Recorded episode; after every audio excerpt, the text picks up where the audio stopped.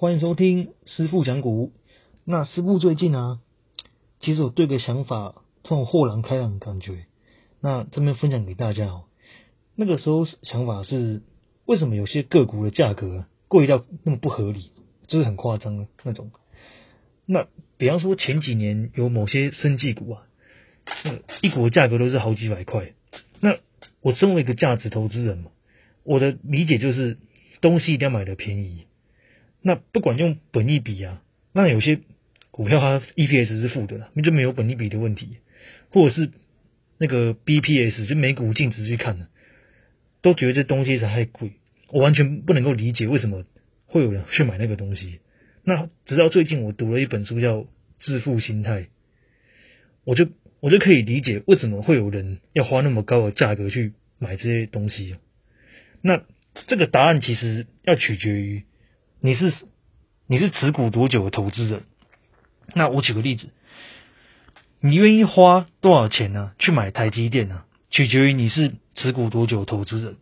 如果你你是要投资三十年台积电的人，你就可能要了解三十年台积电的折现价值啊，以及还有更重要就是台积电这间公司三十年后还在不在嘛？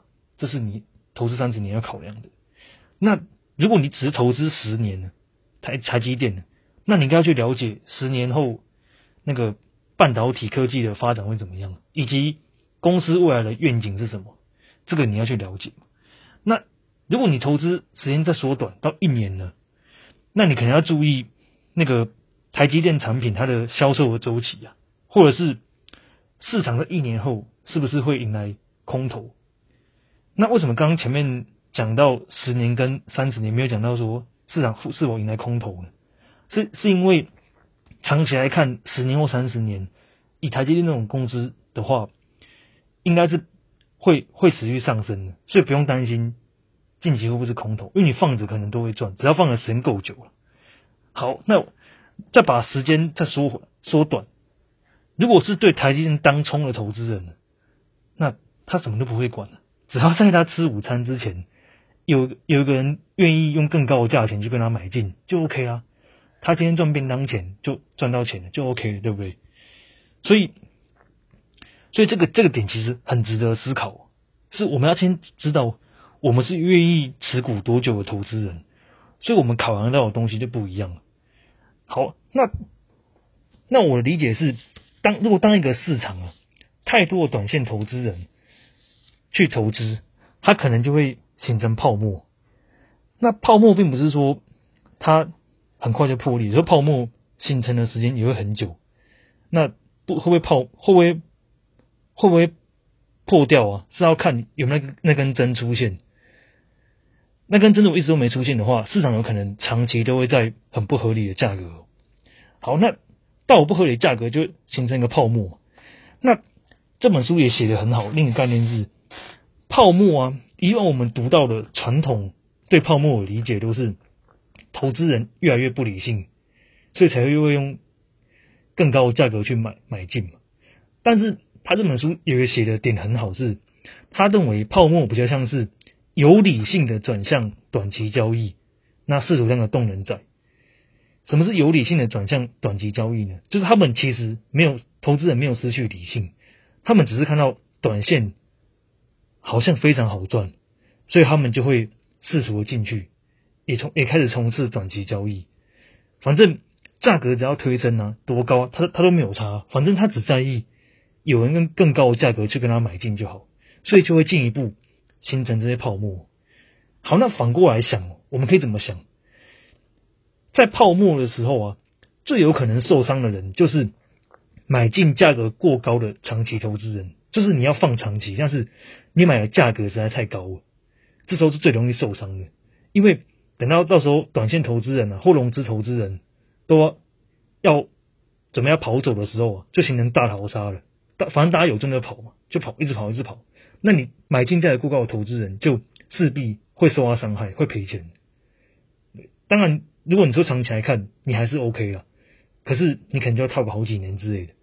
所以，我们又可以得到一个。论点就是大师以及基金管理人呢，他因为部位还有风险控管的问题，大多都长期投资，所以很多很多的大师，你看他，你如果你有读他们的书，就会知道他们会一再强调，东西一定要买的够便宜，东西买的很便宜，因为他们是长期投资。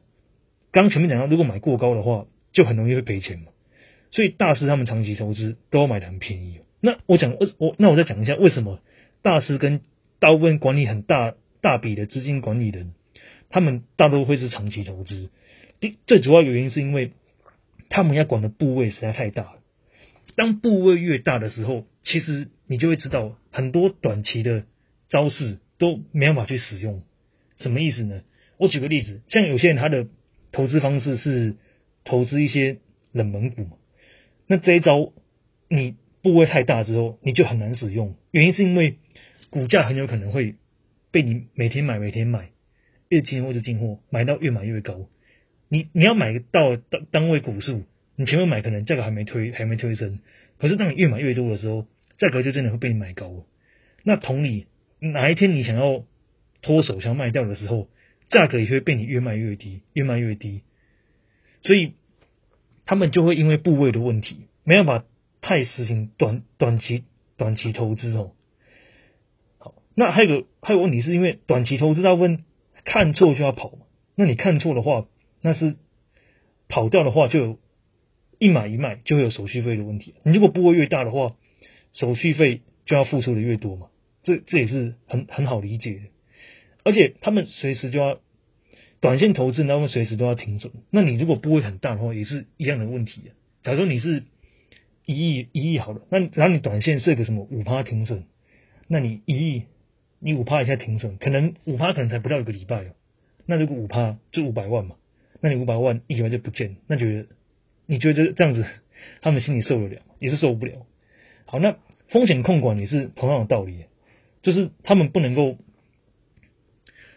他们不能够把把部位大大太多的部位放在一个短期短期投资的上面，因为它的波动性可能会非常的大，部位越大就越难去承受那个过大的波动性。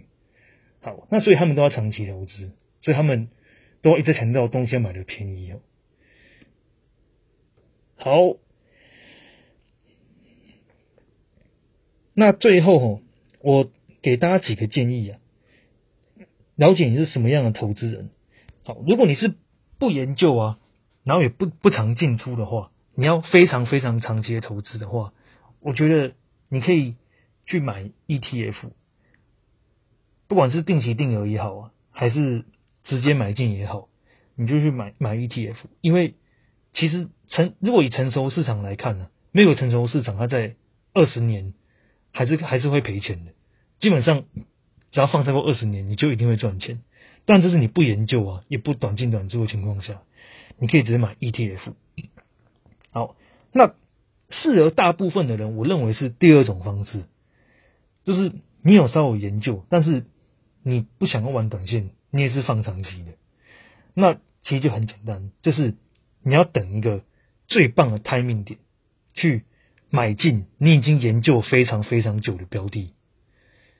比方说，像是黑天鹅或者是崩盘的时候，这个时候你就要付出很多的钱，甚至是 all all in 去买你已经研究很久很久的标的，因为只有这个 timing 才是最棒的买进时间，那你就要尽全力的去买进。OK，这是第二种方式，我觉得是适合大部分的人。那第三种方式是，如果你有时间研究研究的话，或是也很长。可以进出的话，那你可以用第三种方式，就是你一有钱，你短线就你先去玩玩短线，可是要记得哦，要记得严格执行停损跟停利，那可以自己设嘛。之后再可能会再讲一集，就是短线的玩法了。没关系，那就先讲到这边。如果是停损停利，好，那一样。那如果等崩盘的时候，你一定是第一时间就会先停损的嘛？一样也是等 timing 去。大量买进的长线部位，一样也是这样，就等崩盘的时候。那比方说，你现在现在现在现在这样子，万七一万七千点，你觉得真的太高了，成交量这么高，你感觉就要崩盘了，还是能不能玩？我告诉你可以玩，你还是短线可以进去玩，你去玩，反正你只要等下一个用更高的价跟你买，又或者是你真的看错，那你没关系，那你就停损，那你就赔点钱，也 OK，没关系。那只是你这两个都做到之后啊，你还是可以之后再回到长线的思维。只是一般人可能会很难这样子，很难这样子玩。所以我建议，如果你有研究，你只研究个股的话，那你要放长期，那你就是现在手握的现金，在别人不敢的进场的时候进场，这样子就好了。OK，好，那这集就先讲到这边喽，拜啦。